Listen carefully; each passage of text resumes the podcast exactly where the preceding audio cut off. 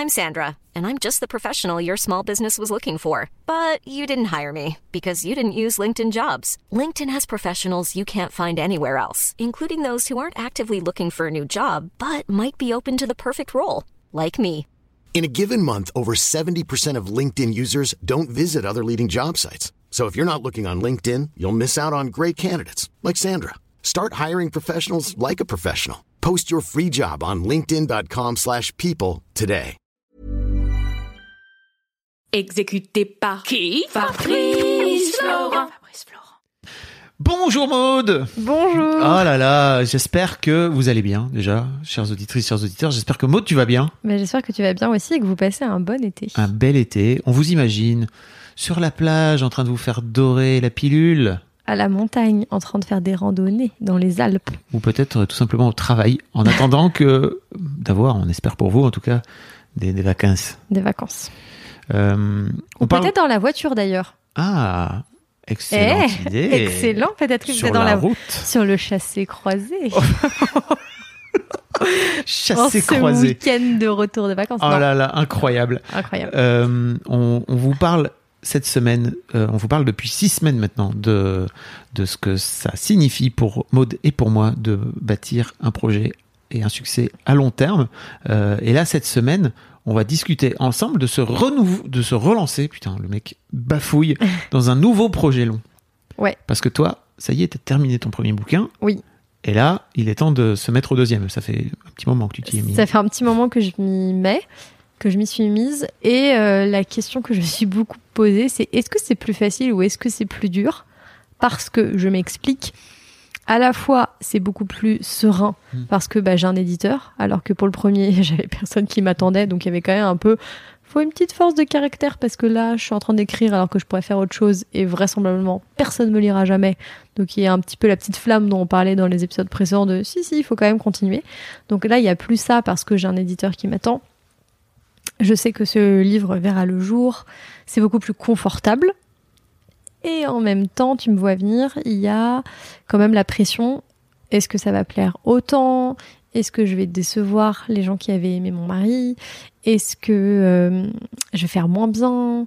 Est-ce que euh, je vais être déçue de sa réception? Toi-même déçu. moi-même déçue. Est-ce que, est-ce que, est-ce que, est-ce que? Donc euh, voilà, il y a un peu ce. Quand tu fais, refais quelque chose que tu avais réussi en petit 1, est-ce que comment ça se passe euh, de refaire? Hmm. Dans l'épisode précédent, tu as longuement parlé de justement comment tu te protégeais de tout ça. Oui. Pour éviter que de, de peut-être t'emballer? Ouais. C'est ça? Oui. Euh, Qu'est-ce qui fait. alors, ce qui, pour moi, ce qui est intéressant aussi, c'est que tu viens de t'octroyer, tu le disais dans l'épisode précédent, six mois pour, euh, pour pouvoir écrire. Donc, déjà, rien que ça, c'est un changement énorme par rapport à ta vie d'avant. C'est incroyable. Oui, bah forcément mon quotidien a changé du tout au tout. J'ai envie de vous dire parce que euh, j'ai du temps pour écrire Mm. le lundi, le mardi, le mercredi, le jeudi, le vendredi. euh, Et parfois le samedi et le dimanche ou... Non, justement. J'essaie de sanctuariser mes week-ends et mes soirées pour justement avoir une vie plus équilibrée où euh, je travaille en semaine et le week-end je vois mes proches. Et t'es pas du style à te lever, à, à travailler la nuit, et tu vois, parce que l'inspiration te vient à ce moment-là. Justement, j'essaie de faire en sorte que non, parce que déjà que j'ai plus d'horaire de bureau classique, ça, ça me faisait un petit peu peur. J'avais peur euh, rapidement de plus avoir d'heure de repas, puis de vivre la nuit, et puis de d'être totalement en décalé. Et j'avais besoin pour ma santé mentale d'essayer de garder un rythme euh, un peu sain avec un emploi du temps. Donc non, j'essaie tant bien que mal de rester euh, dans les clous. Mais il y a quand même ce truc effectivement grisant de si un soir j'ai envie de travailler tard parce que j'avance bien, et ben je travaille très tard et demain je me lèverai à 11h. Et ça c'est incroyable. Incroyable. En quoi c'est incroyable? Parce que y a hum, parce que je fais ce que j'aime. Et en fait, je l'ai senti bah, l'été dernier quand j'ai pris euh, trois mois de congé sans solde pour euh, écrire, où le dimanche soir, j'avais genre des petits guillis dans le ventre d'excitation parce que me en mode Oh, demain on est lundi, j'ai trop hâte, j'ai trop hâte. Et en fait, le fait de pas écrire le week-end, c'était aussi une manière pour moi d'accroître la frustration Mhm. parce que j'y pense le week-end, mais j'écris pas. Je me force entre guillemets à pas écrire. Et donc le lundi matin, je suis genre ouais, pleine. euh, Tu t'as quand même toujours la tête dans ton roman Ouais. Même si tu es pas, enfin, si t'es pas devant ton ordinateur, j'imagine que ça te quitte jamais, en fait. Jamais. J'y suis toujours dedans, j'ai toujours euh, un peu le nez dedans et j'y pense tout le temps. Mm. Mais le fait d'avoir des moments où j'écris pas, en tout cas mon ordinateur n'est pas ouvert et je suis pas en train d'écrire sur mon ordinateur, bah c'est, c'est, c'est, voilà, ça fait partie du processus. Et je me dis, je le retrouverai encore mieux euh, plus tard parce qu'il m'aura manqué. Mais voilà, quand je dis que c'est incroyable, c'est euh, génial d'avoir des heures entières à y consacrer et de pouvoir travailler dans des conditions euh, qui sont bonnes, c'est-à-dire euh, après avoir une vraie nuit de sommeil, après avoir mangé un vrai repas. Et pas j'écris, euh, tu vois, euh, deux heures un peu le soir en rentrant du travail parce que j'ai envie d'avancer, mais j'ai eu toute une journée devant moi, je suis crevée, j'ai pas mangé. Et c'est genre soit le repas, soit l'écriture. Et pour moi, le luxe, c'est de d'avoir et le repas, et le dodo, et l'écriture. Et tu te sens, euh, tu te sens meilleur de ce fait? Parce que tu vois, je me disais peut-être qu'il peut y avoir un truc euh, où le fait de grinder, justement, tu vois, de galérer un peu et de te dire, ok, euh, j'ai que deux heures pour écrire, donc il faut que je sois hyper machin. Ça te met aussi peut-être dans une autre tension? Peut-être. J'arrive pas trop encore là à, à juger la valeur de mon deuxième texte. Mais Et- ton ressenti perso, en fait?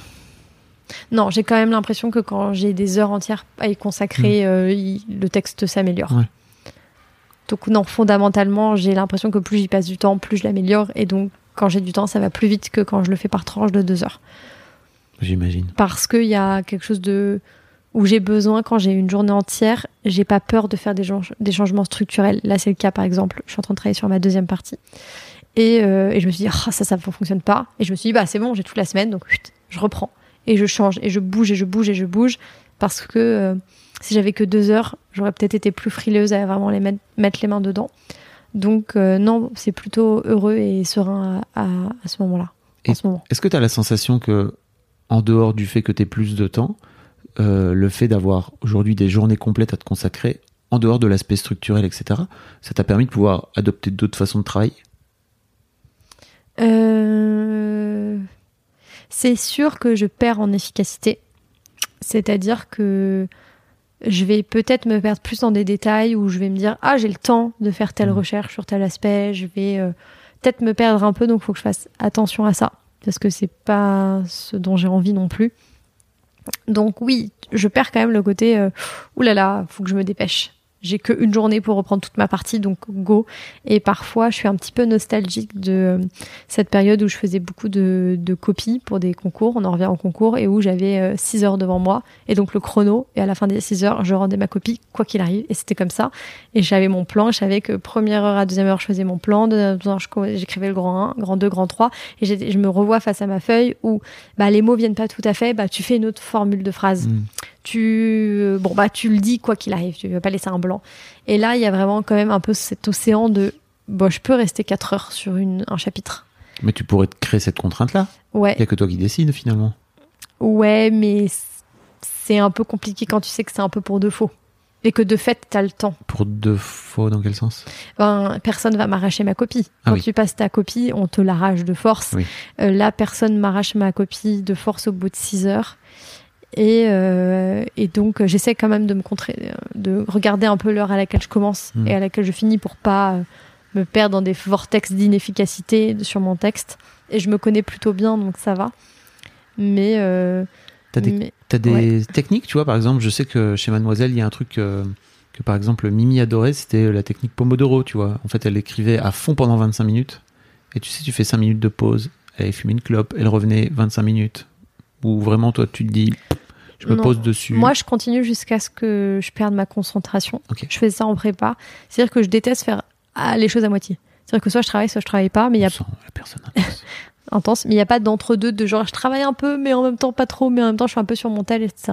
En fait, je bosse, je bosse, je bosse, je bosse. Si je sens que je me déconcentre et que pendant plus de 5 minutes je fais autre chose, Mhm. c'est-à-dire que pendant plus de 5 minutes, finalement, je suis en train d'envoyer un texto, je ferme mon ordi et je fais autre chose. Je vais faire un thé, je- j'appelle, je fais autre chose. Et après, quand je m'y remets, je m'y remets. Mais quand je travaille, je travaille. Et quand je travaille pas, je ne travaille pas. Et le truc, c'est d'essayer d'accepter que parfois, je vais bosser que deux heures. Ouais. Et qu'au bout de deux heures, ben, en fait, je suis cuite, je n'en peux plus. Et ben non, là, je suis déconcentrée et dire bon, bah, t'y arrives pas, c'est pas grave, tu n'as Mhm. bossé que deux heures de toute la matinée, ce n'est pas grave. Essaie de, de ne pas te flageller, ce qui est difficile pour moi. Range ton ordinateur, fais une lessive, va faire un footing, fais autre chose et après, tu t'y remets. Tu, ça fait deux fois que tu mentionnes le footing. euh, Ah oui, non, en plus, trop pas. C'est vrai? Non, c'était juste pour pas donner que des exemples, genre, je fais une pause pour vider le lave-vaisselle et, et faire une lessive, mais c'est un peu le cas.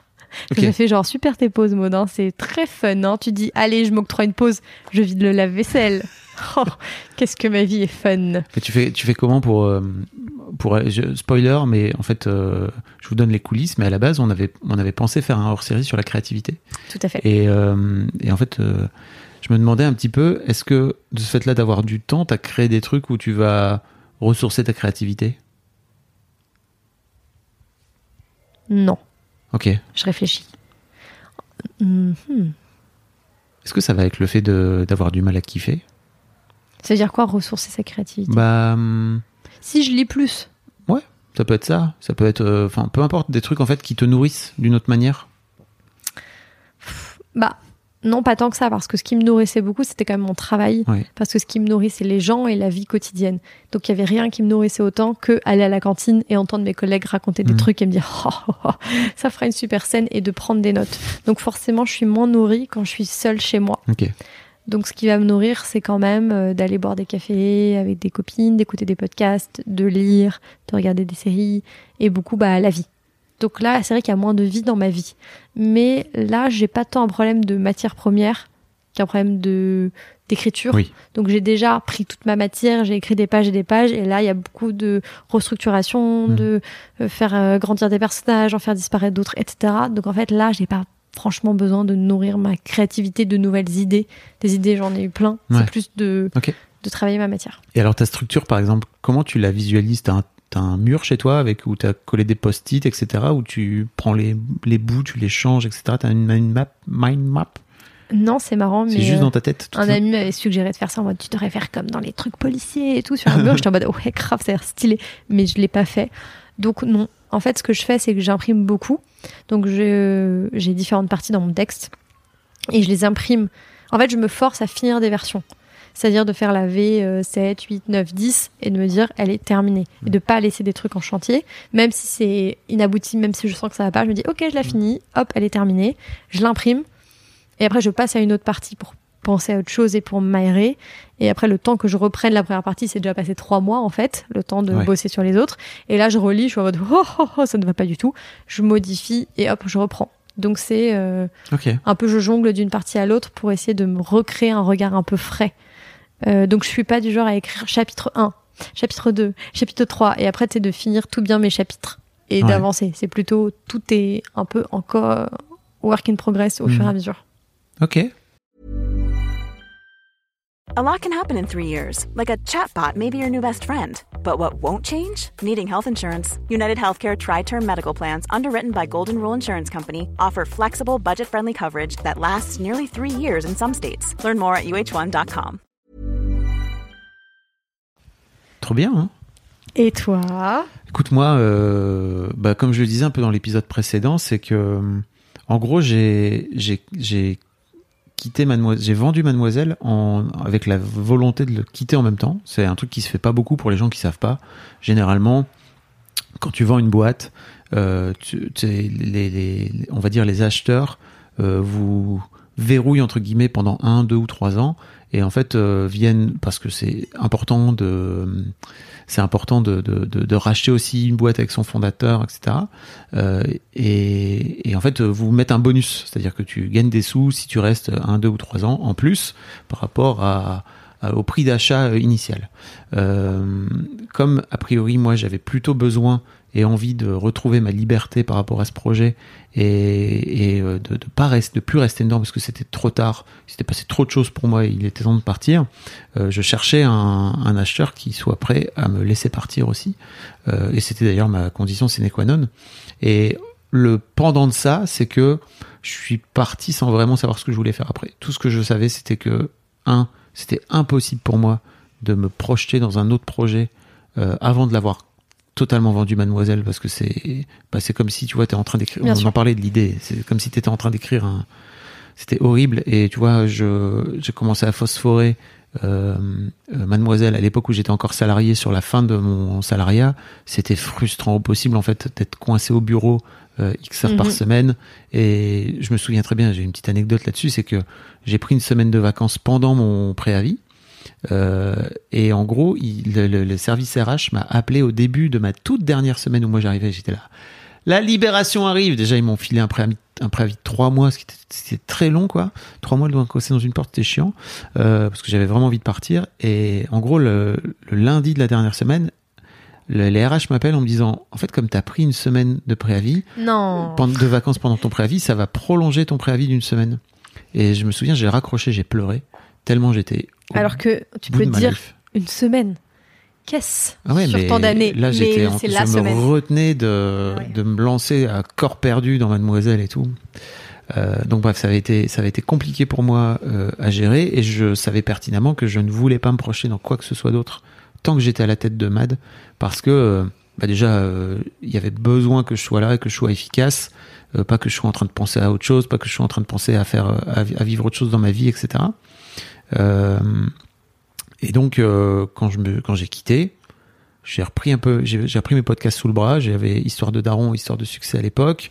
Mimi m'a dit, euh, écoute, euh, moi ça fait quelques mois que je veux plus faire de boys club. Euh, si tu veux, je te le laisse euh, et fais-le tout seul, euh, fais-le entre mecs là, ça sera très bien. Et donc j'ai repris aussi Histoire de mecs et je me suis dit bon, bon, je vais commencer comme ça quoi. Je vais faire ça un peu à côté. C'est bien parce que je, je commençais un peu à monétiser et en fait je me disais ça fera un peu rentrer un peu de sous, c'est sympa et tout. Puis c'était cool aussi parce que ça me permettait de pouvoir structurer une boîte d'entrée, tu vois, d'aller voir mon expert et dire bah, en fait je voudrais créer une boîte qui soit à moi, etc. Bref, il y avait le terreau quand même pour créer quelque chose. Mais en attendant, euh, je crois que j'ai mis quasiment un an avant de me dire c'est vraiment ça que j'ai envie de faire. C'est avril 2021, tu vois, donc euh, j'ai vendu en juillet 2020. Euh, avril 2021, je me suis vraiment dit ok les gars, j'ai envie de devenir créateur de contenu. J'ai appelé tout le monde autour de moi en leur disant ça y est, j'ai trouvé ce que je veux J'ai faire. trouvé. Et tout le monde a ri, m'a rionné parce qu'ils ont dit mais c'est exactement ce que tu fais donc depuis des années. What, what's new? Euh, Alors que pour moi c'était complètement différent parce que je, je me vends entre guillemets en mon nom là. Je Bien sûr. publie des trucs en mon nom.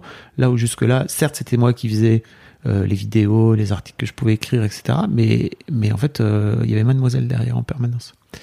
Euh, et ouais, comme je disais, euh, je me suis vraiment euh, pris la tête autour de euh, tu veux démarrer, euh, tu veux y aller doucement, tu veux y aller keep cool, et tu veux surtout faire en sorte de trouver euh, de la liberté, d'être aligné et de trouver un, un, de, un truc qui te fait kiffer, vraiment. Et je ne suis jamais autant aligné que quand je suis là, à cette place-là. Franchement, ça me, c'est un kiff immense. Je sais que je suis dans mon élément et que je suis dans ma zone de confort où je suis expert, où je suis bon. Bref, c'était vraiment génial. Et je suis très heureux en fait, tu vois, d'avoir réussi à monter ce projet, de pouvoir euh, euh, gagner de l'argent avec, de pouvoir faire des factures, d'avoir des sponsors, etc. Et c'est un, c'est, une, j'ai- je, je sais que c'est une chance immense en fait de pouvoir faire ça à 45 ans. J'essaie de me souvenir tous les jours qu'en fait à quel point c'est une chance immense. Ou parfois j'ai des trucs un peu durs et tout. Où je me dis non mais où il y a des matins je me lève et je suis là. Hmm, j'ai pas envie de travailler. et parfois il y a des trucs à faire. Il y a des jours aussi où je m'octroie le fait de ne pas travailler du tout de la journée parce que c'est bon en fait tout est fait, qu'il y a des épisodes de podcast d'avance, etc. Et ça c'est un truc que je faisais jamais chez Mad. Je me permettais pas de faire ça. Là où aujourd'hui je me dis aujourd'hui c'est pas ça. Allez, c'est pas grave. Euh, demain ça ira mieux.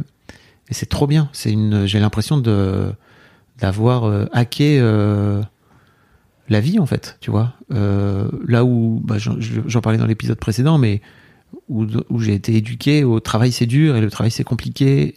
Là aujourd'hui, je me dis juste, euh, bah, le travail c'est le travail. Et j'ai beaucoup de chance de réussir, d'avoir trouvé, d'avoir trouvé un truc dans lequel je me sens totalement épanoui et à ma place, où j'ai l'impression de faire du bien au monde, parce que il y avait aussi de ça, j'avais envie de continuer à faire ça, parce que je crois que j'ai fait beaucoup ça avec Mademoiselle, et, euh, et de pouvoir apporter des choses aux gens, et qu'en plus, ça me permette de pouvoir gagner des sous. Franchement, Pas mal. que demande le peuple? Bah, Pas grand chose d'autre en vrai. Et donc, c'était plus facile pour toi, euh, pour reprendre le thème de l'épisode sur euh, se relancer dans un nouveau projet plus facile, plus dur. J'ai l'impression que c'était plus facile pour toi parce que Tu savais un peu plus qui t'étais, ce que tu voulais. Alors, euh, Oui. fastoche, genre je sais que je veux pas embaucher 10 personnes, que je veux pas. euh, Mais ça, je te dis tout ça aujourd'hui parce que ça fait trois ans. Mais en fait, entre-temps, il y a eu des soubresauts et des, et des secousses assez énormes où euh, bah déjà, je suis, j'ai pris euh, deux mois et demi de vacances, tu vois, euh, pendant l'été 2020. Je suis rentré mi-septembre. Euh, j'avais trop envie de, d'en découdre et de revenir. En fait, vraiment, c'était super parce que j'ai beaucoup, beaucoup, beaucoup, beaucoup travaillé chez Mademoiselle. Et je me suis notamment débarrassé de mon mal de dos que je traînais depuis 5 ans. Où il y avait des jours où je ne, je n'arrivais même pas à me lever tellement j'avais mal au dos. C'était incroyable. J'ai fait tous les kinés, les ostéos, les machins, les médecins du sport de, de Paris, de Belgique, de Lille. Enfin, vraiment, je me suis fait suspendre par les pieds. Enfin, des, des délires. J'imagine bien la scène du cochon pendu. Oui, exactement. Euh, et en fait, euh, pendant l'espace de ces deux mois, mon mal de dos a totalement disparu. Incroyable, hein Euh, Et donc, en Mais re- quand même, pardon, je te coupe, mais dans, on parlait du kiff et la difficulté de kiffer. Deux mois de vacances, c'est trop bien. Ça, c'est un vrai kiff. ouais, mais Enfin, cool. et- Jamais fait, moi. C'est super. bah n'hésite pas. Je te conseille grandement. voilà, je note. Hein. J'ai jamais fait. Je te conseille grandement où euh, bah, je suis parti pendant, je suis parti euh, un mois avec mes filles et puis après euh, un mois et demi tout seul quoi, euh, ou en couple et c'était ou avec quelqu'un et c'était super. Et franchement, euh, oui, c'était et tu vois, je m'étais dit, ok frère, t'as as bossé comme un âne, maintenant c'est le moment de kiffer quoi. Ouais. Et en fait, ce que je te, en rentrant, ça a été vraiment de d'affronter le vide et d'affronter. Ouais. euh, euh, ok, bah, en fait, moi j'ai envie de remplir mes journées, mais en fait, je remplis mes journées de quoi maintenant? Parce que, en vrai, euh, j'avais j'avais trois podcasts à faire tourner. Euh, je je travaille relativement vite. C'était hyper facile à faire. Et après, j'avais rien d'autre à faire. Et je me souviens très bien que, euh, je crois qu'en octobre, il y a ce jeu vidéo Hades qui est sorti. Et je l'ai installé un peu par hasard sur mon ordinateur et je me suis perdu dedans pendant trois jours et je n'ai rien foutu. Et c'était un kiff. Et en fait, ça m'a vraiment, ça a vraiment été un énorme déclic pour moi parce que je me suis dit, attends, donc tes podcasts sont prêts euh, pour la semaine prochaine et même pour la semaine d'après. Euh, t'as rien de spécial à faire, juste t'as envie de jouer à ce jeu vidéo. Let's go, mon pote. Hades, c'est parti. Hades, tu le, tu le défonces. et pendant trois jours, je- mais vraiment, tu vois, limite à le, la douche, c'était compliqué, quoi. Tu vois, vraiment, j'étais dans, ce- j'étais dans Ça ce, me donne envie de jouer à ce, jeu. ce- bah, ce jeu est incroyable. Il faut faire quoi dans Hades? C'est un, c'est ce qu'on appelle un roguelite, n'est-ce pas? Où en gros, c'est extrêmement macam puisque tu reviens toujours à zéro. Et en fait, euh, tu continues à progresser dans le jeu qui est plus ou moins à chaque fois le même parcours, euh, avec plein plein de, différences parce que tu prends des armes différentes à chaque fois qui te rendent l'expérience différente. Et en fait, plus tu progresses, plus tu gagnes des armes, plus tu gagnes de l'expérience, plus tu gagnes machin, plus le jeu devient difficile plus t'es récompensé fort parce qu'en fait euh, tu gagnes. Bref, c'est ma cam 20 000 quoi, vraiment. La métaphore de toute notre discussion. Oui, exactement. Si j'étais romancière, je me dirais, oh là là, cette scène avec mon personnage qui joue à Hades, Oui, qui est une vraie métaphore de tout son parcours. je te, je te l'offre, c'est cadeau. C'est gentil. Euh, mais oui, oui, il y a, y, a, y a vraiment un vrai truc derrière. Et ce jeu m'a, ce jeu m'a vraiment aidé à dégoupiller un truc où je me suis dit, mais mon gars, t'es pas obligé de remplir tes journées pour faire semblant en fait. Euh, t'es dans une, t'es dans une phase de ta vie où t'as bossé comme un taré pendant 15 ans, tu t'es donné corps et âme à ce projet. En fait, t'as du temps, t'as le droit de prendre du temps pour toi. Et ça, mais ça a été tellement compliqué Ah, de switcher dans ma tête, vraiment. Ça te parle? Ah, de, de fou, j'ai envie de te dire. J'en parle souvent avec une amie qui s'appelle Léa. Et euh, toutes les deux, on a fait une prépa et on a vu à quel point ces années ont un peu euh, structuré notre cerveau et nous ont aussi un peu fucked up. Parce qu'on en parle souvent euh, toutes les deux.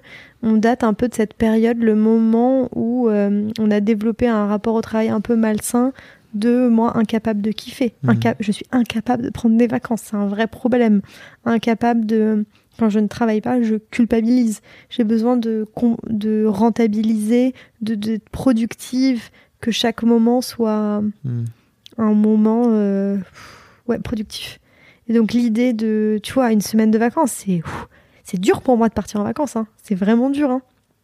Et euh, l'idée de kiffer sur un jeu vidéo pendant trois jours, je suis genre, waouh, il est trop rebelle, oh là là. enfin, je, je comprends ton vertige.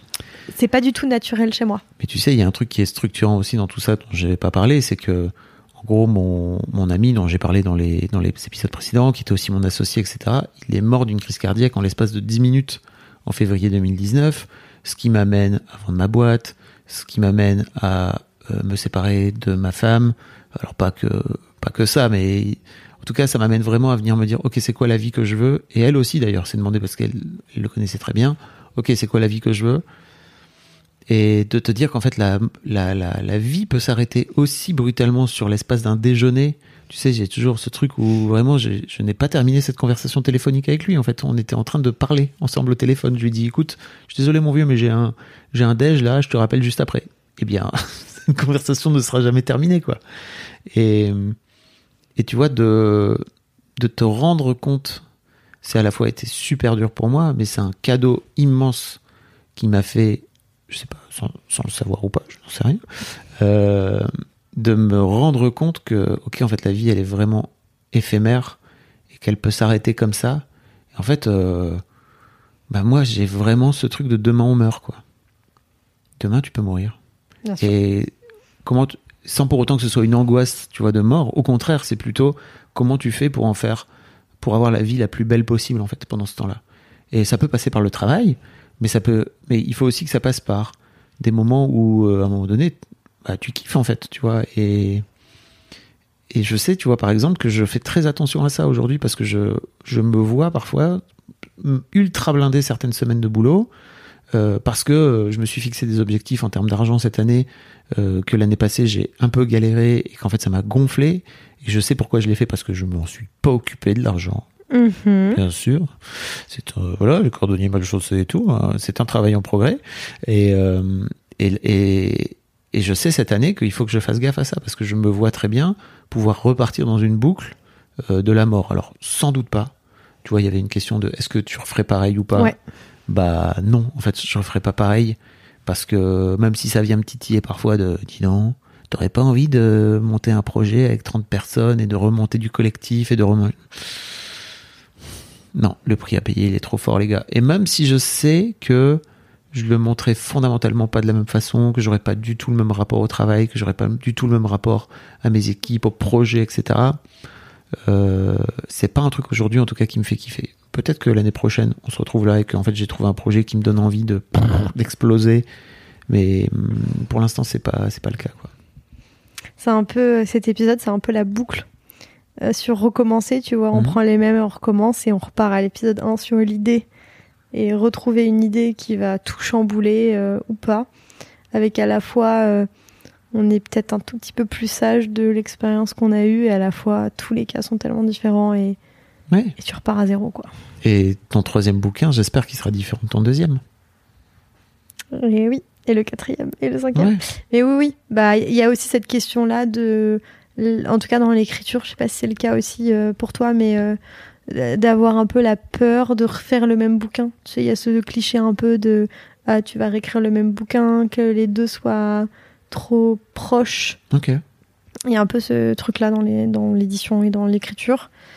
Et en même temps, euh, et en même temps, j'ai un peu l'impression que Guillaume Musso, il écrit toujours plus ou moins les mêmes bouquins, sans vouloir le citer, mais j'ai- pas beaucoup lu Musso, mais j'en ai lu deux trois et à chaque fois je me disais, c'est un peu kiff kiff, tu vois, c'est un peu c'est un peu toujours la même trame, etc. Mais ça Et je n'empêche pas. trouve que ça s'applique à Musso et à beaucoup d'auteurs euh, que j'adore et que je lis, euh, tu vois, euh, dès qu'ils sortent un livre. En fait, on a un peu toujours les mêmes obsessions Mhm. et, et toujours les mêmes thématiques et on tourne autour et c'est très chouette. Mais tu tournes autour, donc c'est pas le même bouquin. Mais c'est pas le même bouquin. C'est un, un pas Mais il y a un peu ce truc dans l'édition. Hein. Et peut-être il y a un peu ce cliché aussi de est-ce que t'as qu'un seul bouquin en toi? Genre, euh, il y a beaucoup de trucs comme quoi, oui, tu c'est facile, entre guillemets, d'écrire un très bon premier roman parce que, en fait, c'est. Et il se dit que le premier roman, c'est le plus autobiographique et très perso. Et Ah, bravo Maud. plus, pas du tout. mais euh, parce que pour le coup, c'est vraiment une fiction et je suis pas à l'aise dans l'autobio. Mais, euh, mais en gros, il se dit un peu est-ce que t'as un deuxième livre en toi? Hmm. c'est un peu, tu vois, ce qui se dit dans le milieu de l'édition. Et donc, je trouve c'est voilà des questionnements à. Bah, je vous mettrai un lien euh, vers une interview d'Olivier Bourdeau que j'ai faite, euh, qui est diffusée ce matin à l'heure où on enregistre cet épisode, euh, dans Histoire de Daron, où on parle justement de son rapport à son père violent. Et, et en gros, lui, il a écrit trois bouquins de fiction. Alors, avec le recul, il se rend compte que c'est peut-être pas tant de la fiction que ça, tu vois. c'est intéressant parce que ces bouquins, ils ont, ils ont maintenant plusieurs années. Euh, et là, il, il, se rend compte en fait qu'il a envie d'écrire sur son père notamment et sur sa vie et sur son père violent. Et, et, il a un peu cette, à la fois cette culpabilité. Je trouve ça trop intéressant, tu vois. Il a à la fois un peu cette culpabilité de se dire, bah, pff, en même temps, euh, c'est pas mon histoire. Et d'un autre côté, bien sûr que si. Et d'un autre côté, c'est un peu facile. Et en même temps, bah, le gars, il m'a quand même donné des, des billes euh, de, de scènes de vie incroyables que si j'étais euh, scénariste dans une série Netflix, je me dirais, mais. Euh, je n'oserais pas imaginer tu vas ça. un peu loin, quoi, tu vois. Et vraiment, c'est le cas. Et je trouve que, tu vois, lui aujourd'hui, il a 43 ans. J'imagine que s'il écrit là-dessus, ce sera complètement différent de ce qu'il a pu faire auparavant. Euh, il va avoir, il va devenir papa, peut-être même qu'il l'est là à l'heure où on écrit. Euh, on est en train d'enregistrer, pardon. Euh, et il y a plein de choses qui, qui, se passent dans la vie. Ouais, tout à fait. Et toi aussi, dans ta vie de femme, il y aura plein de choses qui vont se passer. Tout à fait. Qui vont t'amener à, à vivre d'autres choses et à forcément ça va avoir un, un impact sur ton travail. Est-ce qu'on a tiré des leçons? Ouais, moi je renomme bien mes documents Word. Ok. Ah ouais Ah ouais, de ouf. T'as fait ça?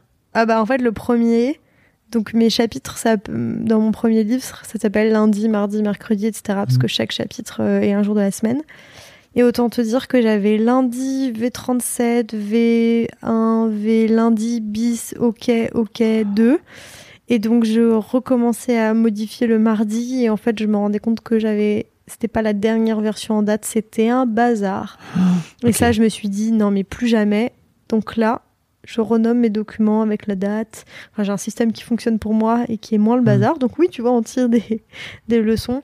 Et même en termes de un peu manière d'écrire, j'ai toujours un document brouillon à gauche parce que je travaille sur Mac. Donc je fais un petit mouvement de main pour faire Ah passer euh, d'un écran à l'autre avec un, une feuille de brouillon et le texte sur lequel je suis en train d'écrire pour euh, si j'ai des choses à modifier ou à supprimer, hop, je le mets. Parce qu'avant, j'étais en mode est-ce que je supprime Est-ce que je supprime? Bah oui, je supprime, mais en même temps, j'aime bien. voilà.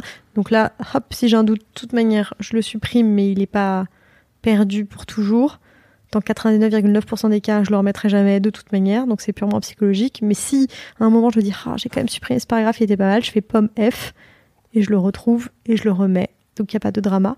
Mais bref, donc il y a quand même des petites techniques qui, qui font que je suis plus alerte avec l'outil informatique, j'ai envie de vous dire. Euh, et après, on a quand même là un peu la confiance de se dire bon, j'ai réussi à aller au bout de mon texte long une fois et je sais que c'était un processus. Et j'ai fait un effort assez intense en ce moment de me remettre dans l'état d'esprit dans lequel j'étais en me disant oui, ça a été dur aussi au milieu. Parce qu'il y a aussi ce côté où tu vas comparer. Je vais comparer un texte sur lequel j'ai bossé pendant trois mois à un livre que j'ai mis trois ans à écrire. Donc forcément, je me dis mais je suis devenue nulle. Là, c'est nul ce que j'ai fait Mhm. par rapport à ça qui était beaucoup plus abouti. Je dis bah oui, mais enfin il y a trois ans de travail entre. Donc tu peux pas comparer les deux. Donc j'essaie de me dire oui. Dans, quand j'écris mon mari, il y avait des longues phases où de work in progress et c'est normal. Et c'est dans le processus que les choses se décantent. Et donc j'essaie aussi de faire confiance au temps. Et ça c'est très dur parce qu'il y a des moments un peu traversés du désert en disant là je sais pas, je sens qu'il y a un déclic que j'ai pas eu dans le texte, je sens qu'il y a quelque chose qui marche pas, mais je sais pas quoi, je sais pas quoi. C'était pareil sur mon mari et j'ai fini par avoir les déclics. Donc c'est juste avoir confiance et se dire ça va arriver. Et de fait là c'est arrivé donc je suis très contente. Ça viendra. Mais, mais voilà, quand même se reposer un peu sur les appuis du premier pour me dire Ok, c'est pas, la première, c'est pas ton premier rodéo, Mhm. accroche-toi, ça va aller. Toi, Trop bien. pareil, j'imagine aussi que tu te dis euh, J'en ai vu d'autres, Alors, vraiment, j'en ai vu d'autres. par rapport au rythme, de... souvent les gens me disent euh, euh, Waouh, t'as plein de podcasts en même temps. Et je suis là, mais les gars, par rapport à mon rythme de travail chez Mademoiselle, c'est d'une simplicité, quoi. C'est. Une promenade de santé. Bah, je veux pas dire ça non plus parce que ça serait, mais juste en comparaison, ouais, c'est plus simple. C'est beaucoup plus simple et et en fait, euh, si j'avais pas autant de podcasts, je crois que je m'ennuierais en même temps. Donc, euh, il y a aussi un côté, euh, euh, un peu boulimique de faire des choses et de produire des choses. Et d'un autre côté, je sais que je le fais de façon beaucoup plus écologique pour moi et de façon beaucoup plus responsable pour ma pomme que ce que j'ai pu faire auparavant, où je suis pas dans une frénésie de, de- comme un comme un- une souris dans un dans une roue quoi, tu vois, euh, d'aller à fond quoi. Pas du tout. Ouais, bien sûr. Et surtout après en termes de de production, de technique, etc. Enfin, tu vois, j'ai appris tellement de trucs pour aller vite, pour savoir quoi déléguer, les trucs que j'ai envie de déléguer, les trucs que j'ai pas envie de déléguer. Euh, Il y a parfois où je décide de faire des montages moi-même, parfois je décide de les, de les filer, et parfois je sais même pas pourquoi je décide de le monter moi-même. Je dis juste, il y a un truc en moi qui me dit, délègue pas ça, donc je, fais confiance à mon intuition. Ça aussi, c'est un truc que j'ai appris à faire beaucoup. Ces trois dernières, on va dire, cinq, six dernières années, c'est vraiment à, à beaucoup faire, beaucoup plus faire confiance à mon intuition.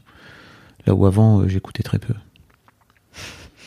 Pourquoi faire après tout hein On ferme les écoutilles. Ça va aller, ça va aller, ça va aller.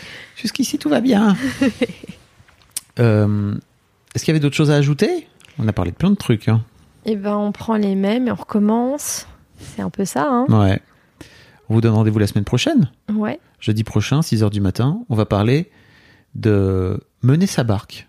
Une fois que, on va dire, vraiment long terme. Et ce sera le dernier Ça épisode. sera la dernière fois qu'on se retrouve. See you la semaine pro. À la semaine prochaine. Bisous.